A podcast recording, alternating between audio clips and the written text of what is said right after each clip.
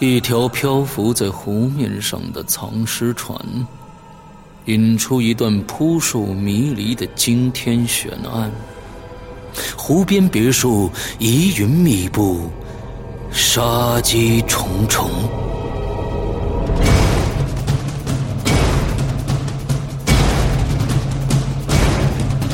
鬼影人间》携手中国著名推理小说家蓝马，打造《鬼影人间》首部中篇推理悬疑音乐剧《湖边别墅的鬼影》。二零一三年三月十五日抽丝剥茧，全球首发。鬼影丛生，魅火舞动，精彩内容尽在《鬼影人间》苹果 APP。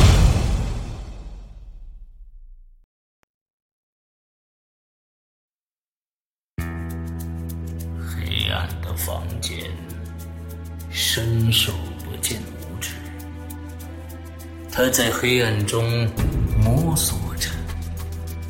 这时，有风吹来，把他的帽子吹到了地上。他低头把帽子捡起来，忽然有人摸了他一下。如果是你，这个故事该如何发展？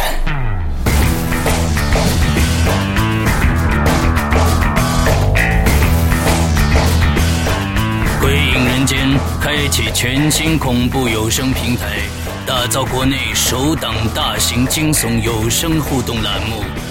你现在收听到的是《鬼影重重》。鬼门洞开，你是天使还是魔鬼？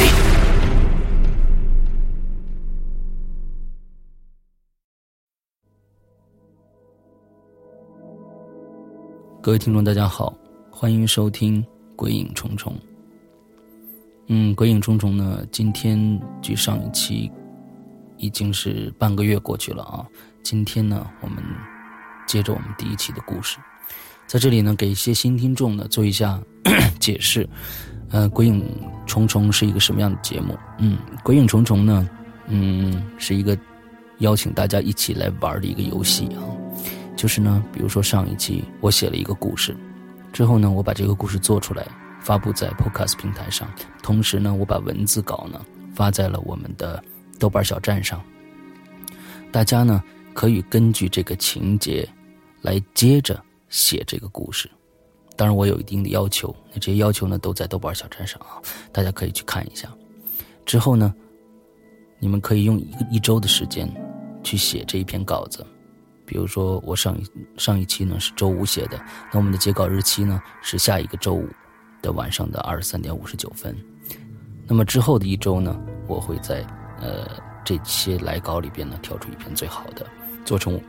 我们的正式节目，并在周五发布。那么发布了这一期的呢，大家呢可以根据这一期的结尾，去接着去续写这个故事。那么是这样的一个一游戏的一个规则。那么这个游戏呢，最好玩的就是我和你都不知道这个故事该如何发展下去。我们期待的全都是惊喜啊！比如说上一期节目中。我们这一期节目里面呢，一共有，呃，九位同学的来稿啊，他们分别是 Heidi、Nova、夏月、呃，忧郁男孩、子面、No More、呃，三郎、青莲，还有饭团君这几位朋友啊，嗯，大家给了我很多的惊喜，用各种各样的方式去，呃，在剧中吓我啊，呃，我很开心，呃。因为看到了大家的这种创意无限的啊，嗯，比如说 Nova 他就写到了北京的大雨的情节，嗯，还让我无家可归，之后让我住进了宾馆，在宾馆里呢，这个发生了很多的灵异的事件，最后伊里还到那个宾馆去找我了，嗯，再比如说夏月同学啊，他也写到了大雨情节，完之后我还冒雨呢去到了第一集我所所说的那个。通州的那个海棠湾小区，去找这个黄条。最后呢，他还借助了前几天在引流言里面出现的这个伊犁去内蒙的这个情节啊，说明小野同学特别的认真的去听节目啊。呃，接着还有这个，比如说忧郁男孩嗯，他让我在黄条的白色的连衣裙里面发现了一张发黄的照片这张照片呢，看年代上去呢，已经有一百多年了。几十年了最少，那么黄条到底是鬼还是人？那我不知道他心里是怎么想的啊，往下怎么写？嗯，另外子面啊，子面他就用这个用到了 DV 的桥段啊，用到 DV 的桥段，他说，呃，他里面写到的情节就是说，我想用 DV 把黄条来拍下来，但是没有往下写了。嗯，再比如三郎写的啊，这个他写到电梯的桥段。说我上电梯的时候有一个，呃，白衣女人跟我一起上了电梯，之类之类的，等等等等。我们看到大家呢这些来稿，我特别感动。大家呢费尽脑脑筋，呃，腾出时间来为鬼影呢做这个事情，真的是对鬼影的最大的支持了啊。那么你们的稿子呢会在这个豆瓣小站上全部刊登出来，那大家也可以去看一看，在这个剧中。他们是用什么样的手段去吓我的啊？都很好玩，都很好玩，都很可怕。嗯，那么在所有的稿子里边呢，有一位的稿子呢是让我产生一个惊艳的感觉啊，就是他的写作呢，嗯的思路没有限制在这个狭小的空间里，他把整个的故事展开到一个更大的环境当中去了，所以呢。呃，我这一次呢，就选了他的这个文字，呃，来作为第二集的这个续集。不过，大家要是听完第二集的话，大家就会觉得啊，这个故事更复杂了。所以呢，我们闲话不多说，让我们来继续听《鬼影重重明夜》的第二集。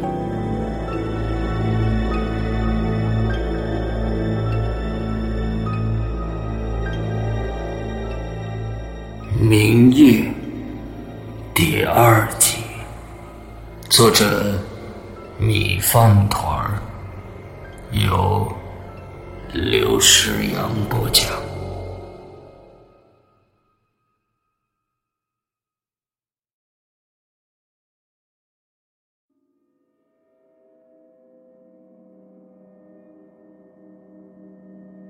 你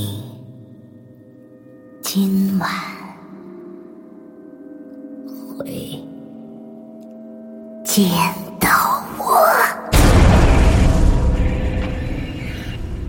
我心里嘀咕着这几个字儿，眼睛盯着天花板，陷入了无尽的冥想。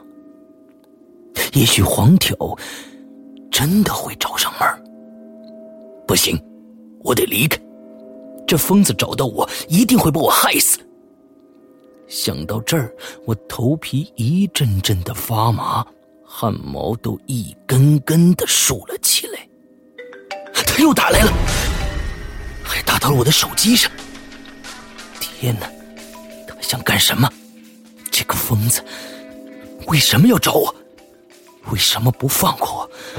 我除了播了一期他的节目，没有做任何对不起他的事儿啊！他从哪里来？长什么样我都不知道，干嘛要这样折磨我？我急忙拿起手机一看，啊，是伊犁打来的。伊犁，你要吓死我是怎么着啊？我我操！我操！我招你了，我给你打一电话就吓死你了。哎呦我操！我以我以我以为他妈的谁呀？我操！你你以为白发飘飘的美女又来找你了是吧？行了行了行了，你的安者。我我他妈的啊！这几天我没跟你说，这几天那那天我给你打电话，不是说有个叫黄挑找我吗？这几天那天打完电话以后，这几天他一直在给我打电话，很恐怖，就是每天一到中午的时候就给我打一个电话，而且就说几个字儿，就是开头是三郎啊，完了之后，完了 你听啊，你听啊，你听啊，完了之后就第一天说了一个你字，八就挂了，第二天说了一个今晚。完了之后一连一连打了五天，今天今天他说刚才就在你打电话之前，我为什么这么害怕？就是在你打电话之前的一分钟，他刚刚放下电话，他说了最后一字“我”，之后我连连起来把这天这几个字连起来念，是你今晚会见到我，我他妈能不害怕吗？怎么着？怎么今天想你给我打电话了？我操，是让哥们儿，我操，必须得跟你跟你家聊会儿，哥们儿也快崩溃了。我操，我们他妈这边这戏也拍不下去了，啊？又又又被电这电审过不了什么的？这次跟他们没什么关系。嗯你知道吗？哥们儿拍这么多年戏啊，我操，头一次遇见，你猜怎么着？啊我们这个这个男演员男一号啊，啊从昨天晚上一直到现在就没出现。我操，打电话关啊机，制片人都急疯了，你知道吗？导演跟这儿看一大堆通告都拍不了，都他妈急傻了。我操，哥哥们儿跑了。不是那那他为什么跑？是拍的好好的，你这这男演员临时找的呀，这么不专业？我操，什么呢？我操，剧组能临时找男演员吗？你想，都是那个那个拍之前都选了好长时间，你知道吧？嗯然后，然后呢，因为这角色啊特别他妈难演，是一是一个他妈特别爱的一个精神病患者，而且是那种就是特别严重的那种，就是比较程度特深的那种。我你说这一般演员谁谁能演啊？我本来在这戏里边啊，戏戏份也不是特别多，没事呢。我跟这哥们儿俩聊的还挺好，嗯哥们儿人长得特帅，你知道吗？就是哎嗯白白净净，而且长得特开朗、特阳光那种男孩嗯我操！后来他妈没想到过两天之后，这哥们儿丫变了，你知道吗？行为巨他妈瘆人！我操！丫戏拍完之后，就从从那两天啊，丫基本就不跟别人说话了。他手里老他妈拿一搬烟盒，我操一人一个人，我操，就揪一角那儿，然后就老一人对着那搬烟搬烟盒老说话，你知道吧？我操，看的人巨毛。后来我一想，我说是不是后是不是后边他可能想往往后边加戏什么的？那天我还跟导演特对呀、意聊那有可能是戏里边儿后来呢，导导演说本来这情节里边没有，但是导演也看他这行为了，嗯觉得哎特有意思，就是说想想想加把这个情节呀、把他这个状态给加进来。啊完了，导演都他妈把那文案、那剧本那都已经做调整，准备让给让他拍这个戏了。我啊操，就哥们他妈跑了，人找不着了。我操！你说他妈导演能不急吗？你说不是？那你这这你跟我说是拍一个不是言情片，怎么还有还有变态？怎么这不是精神病出来了呢？哎呀，操，哥们哥们哥们儿蒙了你一道，哥们拍一个惊悚恐怖片儿，你还不是老告诉我他妈的那个胆儿小不敢拍恐怖片吗？操，哥们本来想拍完了再告诉你的。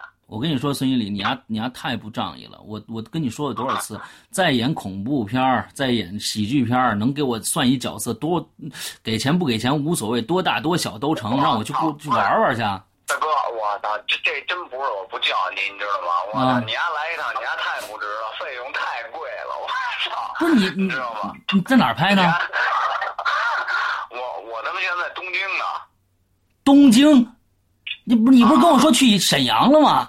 不是拍恐怖片至于去东京拍吗？你不北北京找不着合适地儿啊？我操，这他妈跟北京有什么关系？我这东京，我操，不是京东，大哥，是东京。我操，我们在东京一郊区。哎，哥们儿，哥们儿，先给你报一料啊！嗯我操，你知道我们这片子叫什么吗？叫叫什么名吗？叫啊等你开门，叫叫叫什么？叫什么？叫等你开门啊！嗯我操，我跟你说，我们这导演挺挺牛逼的，真挺棒的，特别职业。他拍这片子就是提前一年多就在就托这个朋友在日本这边找这个嗯拍摄场场景什么的，嗯然后呢就后来呢就在这个东京郊区这边一居民区里边找了这么一、这么一别墅，我我们现在就在这别墅里边不是这拍。不是，大哥，我觉得有点过于崇洋媚外了。这拍恐怖片，北京别墅干不了这事儿啊，干嘛去那儿啊？是是，这这我跟你说，这还真不是崇洋媚外。这地儿他妈太别致了，你知道吗？啊，我跟你说，我现在就是其实挺忌讳来这地儿的。为什么呀？嗯就是这别墅后边 就是一片坟地。啊，我操！我真的觉得他妈日本人太他妈变态了！嗯我操！是你说操他们家有病吧？我操，在他妈坟地边上修房子、修别墅，谁他妈过来住啊？我操！嗯真的就是他妈到给我钱，我他妈都不过来住来，我操！吓死我！我太是特瘆得我们他妈这帮演员天天到这之后都疯了。天天我这一帮我这一佛珠，天天都他妈累的我这脖子都抬不起来来了，你知道吗？全挂上了都，特瘆人。啊，那个不是那那怎么找这么一地儿啊？这这是是是是是，反正反正反正反正那个，我就听那个就是那个跟导演那朋友聊天嘛，啊他说原来这个就是就是之前的一个 一个住的一个人是是一老太太，啊完这老太太哎呀无亲无故的，后来呢就有一天就他妈突然就死这屋子里头了，然后后来法医呢就过来啊。就就过来看这些看这些这个有没有什么什么迹象什么的，然后啊就说这个这个这个没有自杀的迹象，就是就说就说他是非正常死亡，你知道吗？但是到底现在是一什么原因，根本根本就查不出来。也不是猝死，也不是猝死什么的，就是还是非正常死亡。不。是，这操就是非正常死亡，别人害的。所以就也他不是别人害的，他不是那种不是那种，就是反正特诡异，你知道吗？他妈特瘆得慌，我操！后来这事儿呢，就就不了了之了，因为这日本这个土地都是那个那个私有化的，政府呀不能干涉，你知道吧？所以现在这房子就一直这么空着，我操，就空到现在了，你知道吧？我操，那 那，你们你们找当地居委会了解一下呗。我去，你丫能不能聊天啊？我操！你以为他妈北京大妈呢？我操！北京欢迎你是吧？我操！我跟你说，日本人特别特别特别信那个，知道吧？哪个呀？你还有哪个？就那个呀！鬼啊！我我操，大哥，你小点声行吗？咱咱们对那个超自然的一些这个东西，啊咱们还得对对对对对对尊重对，咱们得尊重啊！我对对对对对别别这么说，我跟这儿，我跟你说，我这特特别每天来这都小心翼翼的，真特规矩。嗯嗯嗯我觉得日日本人特别特别重视这这这个这这种东西。嗯完了，啊你知道吗？当地就有一说法，嗯就是说凡是有过死人的这房子呀，嗯人家必须得要请法师过来做法，然后呢，在屋子里边放一瓶这个叫杀鬼牌的清酒。然后呢，这酒呢，在这个屋子里边嗯得摆一个月的时间，就是三十天。啊如果说这个清酒这味道没变，嗯那就说明这个房子是干净的，就是可以住人。啊但是如果说这个这个酒它变味儿了，啊如果而且一喝起来，比如说有苦味儿，嗯那就说这个房子绝对不能住人。啊，那那听起来还是很科学的。嗯，什么什么叫挺科学的呀？不是，就是你你想，就是说，假如这酒难喝、苦味儿，那八成就坏了，那说明这屋子空气不达标呗，当然不能住人了。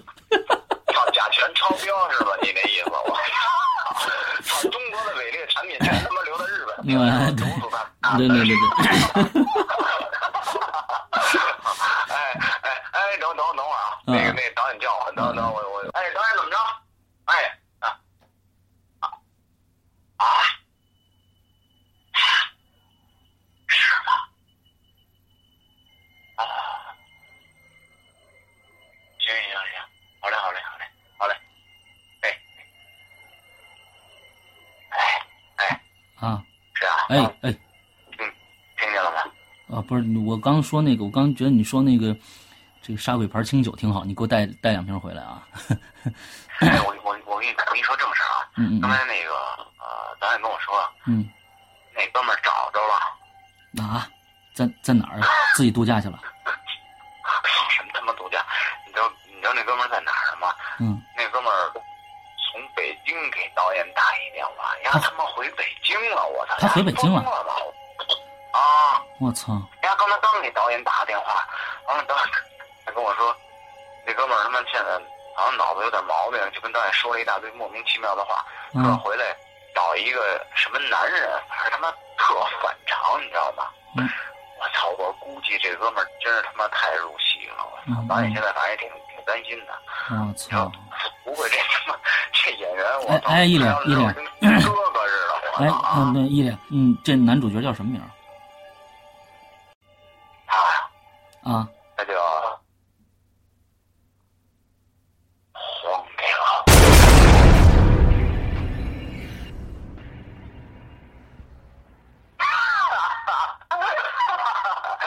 我我逗逗你我操！！你丫有病吧？又来黄条，我操！不是我，我跟你说，我没我，我跟你说的是真的啊。他这剧本里这人物就叫黄鸟，就跟你播那《寻人启事》里边那黄鸟一模一样。哎，中国的编剧都都都啊，呃必须起黄鸟这名字才恐怖吗？对对对，现在他们都都很爱黄鸟，我也他妈感觉特纳闷，不知道怎么回事。嗯哎，但是他本人不叫黄鸟啊，他叫阴灵。我操，不过这名儿听着他妈也挺瘆人的，你知道吗？是那个不过他的阴是那个殷秀梅的那个梅，但是灵是那个灵魂的那个灵啊。我操！不是这名字也够女的。不是啊，我我也觉得他这名儿他妈特怪，你知道吗？嗯，哎，怎么了？怎么了？不对，不对，不对，我我他妈觉得这事儿不对劲呐！怎么了？哎，你赶紧走，赶紧走，赶紧走，赶紧出门！我怎不不是别在家待着，快快快快！怎么了？你跟我说。我我哎，我我这我现在突然想起来，前两天咱俩通电话，记得吧？啊啊啊！你不你不是老说你接到那个未知号码的那个那个号吗？对，怎么了？那那电话几点打来的？中午十二点就前两天，你知道吧？啊我每天下午一点左右就是吃饭，咱们这这两边就是有时有一小时时差。哦我知道。刚开始的时候我没注意，后来我发现开饭的时候这哥们儿就不见了，你知道吗？完了过一会儿就回来，我他妈挺好奇的。嗯后来呢这两天我瞄上他了，我就想看人家到底去哪儿了。我他妈我我就发现我们一吃饭，人家就一个人拿着他妈手机蹲在那个那坟地里边那他妈打电话，但我也不好说什么，你知道吧？后来我就跟过去了，我跟过去之后，人家他妈看见我了，看我之后，我我我就后来我就就就笑了一下，然后我当时我就听人家说了一个，我啪一下就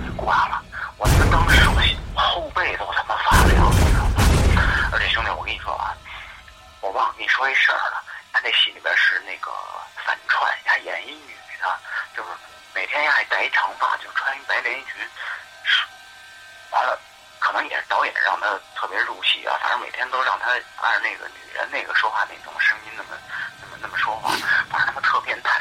现在吧，我感觉我想起来，我老觉得呀，他妈特像那个，就你播那《寻人启事》里面那黄条。喂，沈阳，你听我说，喂，沈阳，听我说话呢吗？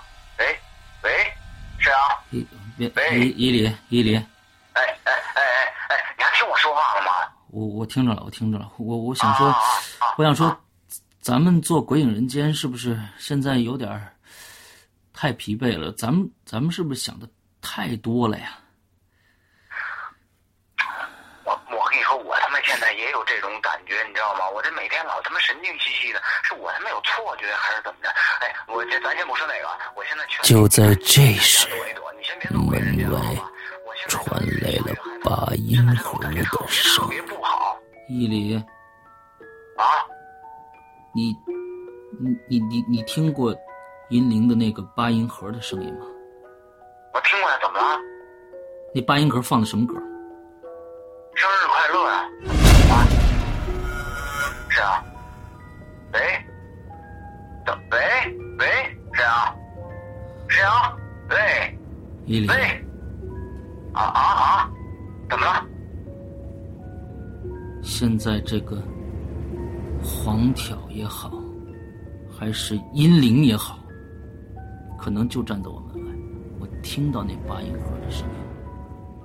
我操，你还别吓我，真的假的呀？我跟你，说，我操，你还真别吓我，真的假的呀？我跟你说，我不会再让他出现在我的生活。我操，是啊，你还，哎，你还别吓我，怎么了这是？真的假的呀？我要疯了，喂，脑子里一片空白。黄条，一个剧本里的人物竟然出现在现实生活当中了。难道黄条是个男的？或者说，只要入了戏，每个人都是黄条？我不敢再想下去了，因为他已经开始敲门了。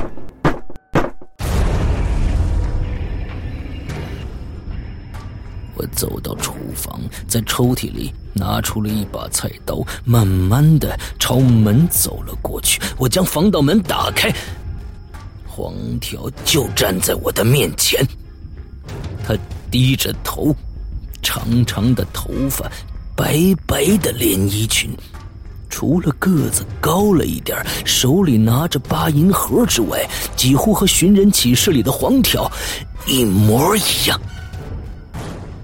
时间好像静止了一般，我不想再等下去了，卯足了全身的力气，一菜刀砍在了他的脖子上，菜刀深深的嵌在了他的脖子里，八音盒掉在了地上，随后一股殷红的血喷了我一脸，那血是冰的。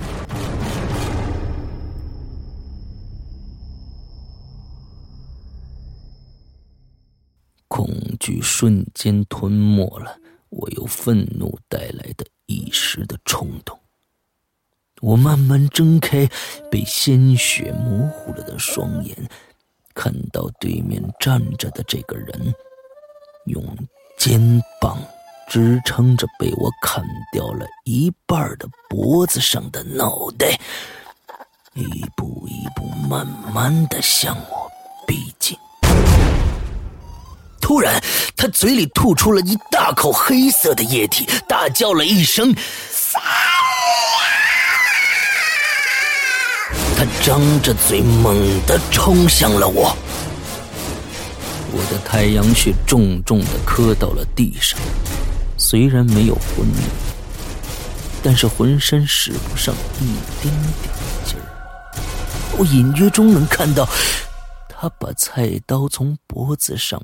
拔了出来，血染红了他的白色连衣裙。他慢慢的朝我爬了过来，然后跪到了我的旁边，一边按住我的头，一边怪叫着。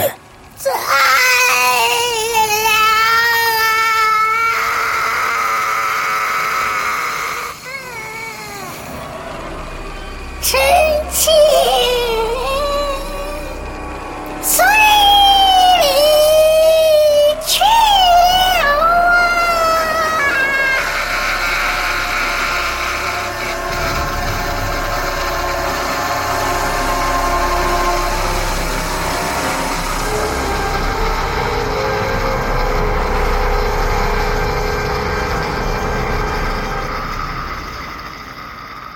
从他嘴中渗出的黑色液体滴在我的脸上，还是冰冷的。我看到他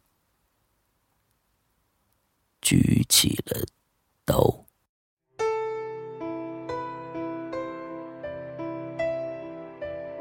再见了，伊利。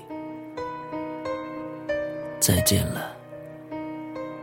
亲爱的鬼友们，再见了！鬼影人间。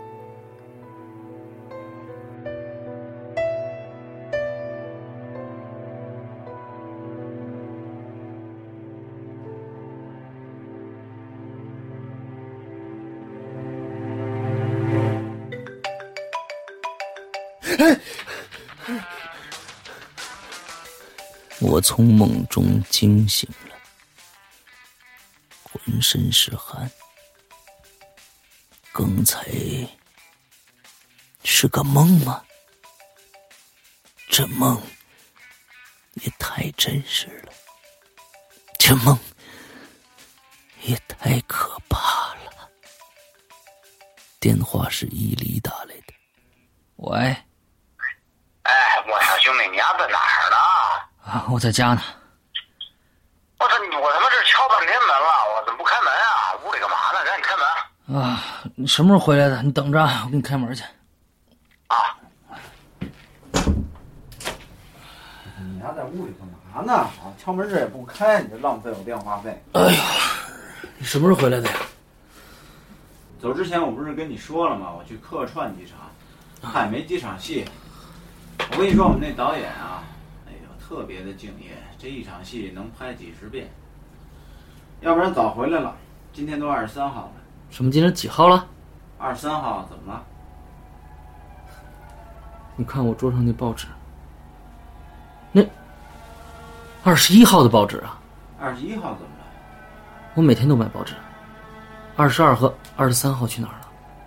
我没有这两天记忆啊。嘿，二师呀，我这一回来吧，我就发现你老神经兮兮的。没关系，再仔细想想，可能就忘了嘛。不是，伊里，我跟你说，从十几号开始，我给你打过电话，我说有一个叫黄挑的女人给我打电话，已经很多天了。在这些天里面，我遇到很多很怪异的事情。就在你刚才打电话之前，我做了一个很恐怖的梦，我可能这辈子做的最恐怖的梦就是算就算这场。要是你不给我打电话，我都醒不来。我现在，我现在都不知道我现在是在梦里还是在在现实里面。你知道我是什么感触吗？我就觉得你现在做鬼影做的有点癫狂，所以我觉得你现在可能状态有点不太好，所以我希望你能够好好休息一下。来，伊犁，我问你事儿，你说你们拍那电影叫什么名儿？这事儿我还真没跟你说，要等你开门谁恐怖片。走之前我不是还跟你打场子吗？我说要拍一个爱情。你是不是去日本了？哎，你怎么知道我去日本了？我这事儿谁都没说，我妈都不知道。你那男主角叫殷灵是吗？哎，我是啊，你在我们组里是有朋友是吗？你们是不是还拍过八音盒的戏啊？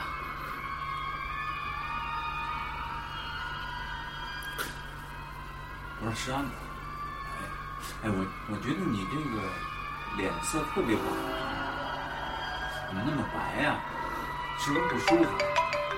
不是，我希望啊，我希望你能够调整一段时间，好不好？啊，你先休息休息，好吧？行了行了行了行了行了，伊犁，你不能说，我先我先接把把电话接了，你先啊你你先你先接，你先坐会儿。啊。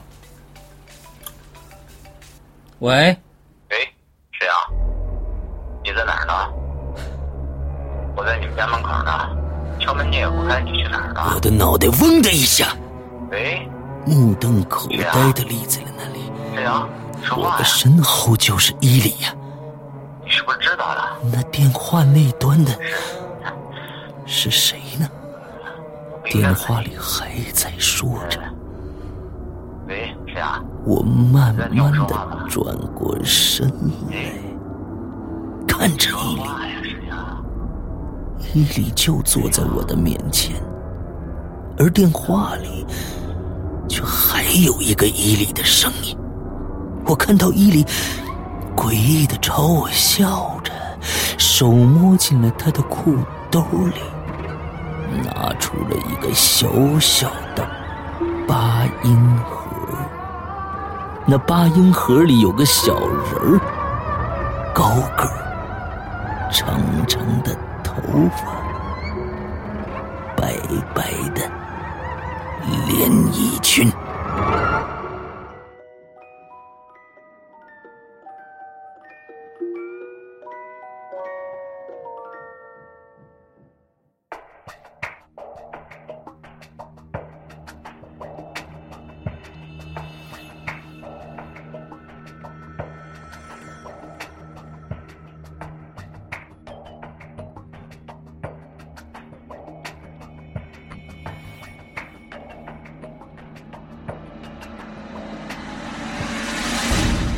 你刚刚收听到的是《鬼影重重》，故事并没有完结，下面的故事等着你来续写。主人公的生死掌握在你的手里。参与互动者，请关注“鬼影人间”豆瓣小站相关信息发布。来稿请发送至邮箱 sy 二零幺幺艾特幺二六点 com 现在拿起笔来把血写在纸